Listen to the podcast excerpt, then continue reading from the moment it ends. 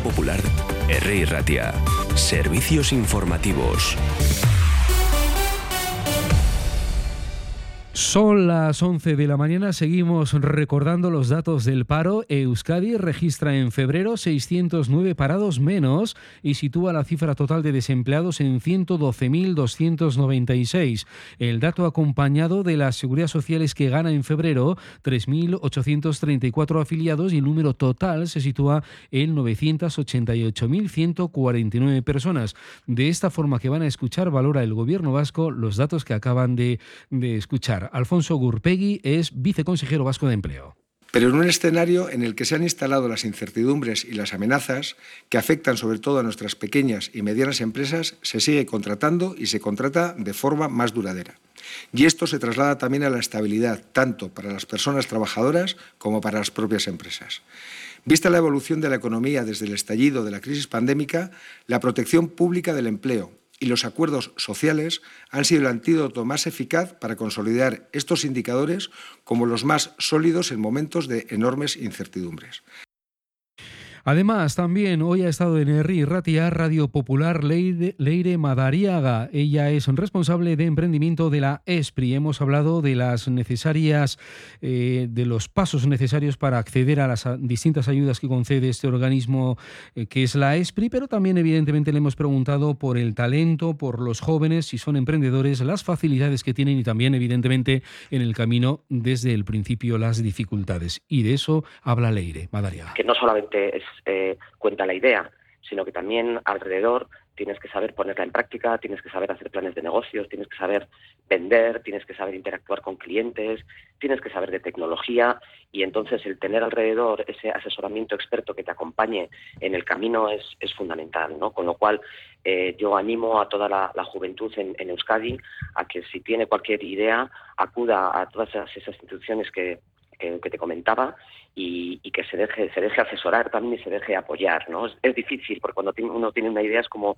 como su niño o su niña y, le cuesta que, alguien le diga cómo tiene que enfocarlo, ¿no? Pero, pero para eso estamos y, creemos que, garantizamos unas tasas de éxito mayores en un ámbito que, de por sí es, es difícil y donde hay que tener también mucha resiliencia. Además, recordamos, cerca de 8.500 familias vascas solicitaban las nuevas ayudas por hijos ayer miércoles el primer día de apertura del plazo. Este es un dato no cerrado ni mucho menos y por tanto habrá que actualizarlo en las próximas horas. Recordamos también que la prestación consiste en un abono de 200 euros al mes desde el nacimiento del menor hasta que cumpla tres años, si bien en el caso de los terceros y sucesivos hijos de familias numerosas se mantendrá una ayuda de 100 euros al mes hasta que el menor cumpla siete años. Y desde el Ayuntamiento de Bilbao nos viene esta información, el compromiso de la comunidades de propietarias y propietarios de Bilbao con la conservación del patrimonio edificado supera el 95%.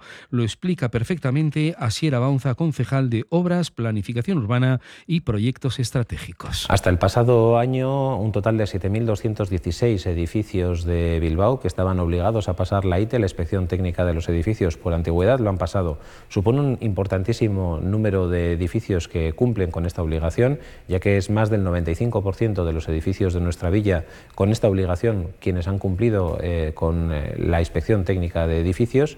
Yo creo que es una cuestión a agradecer y a felicitar al conjunto de la ciudadanía de Bilbao en cuanto a este elevado grado de cumplimiento de este tipo de inspecciones que son importantes para la conservación de las viviendas, pero también para la eh, posibilidad de obtención de subvenciones tanto del Gobierno vasco como del Ayuntamiento y de otras administraciones.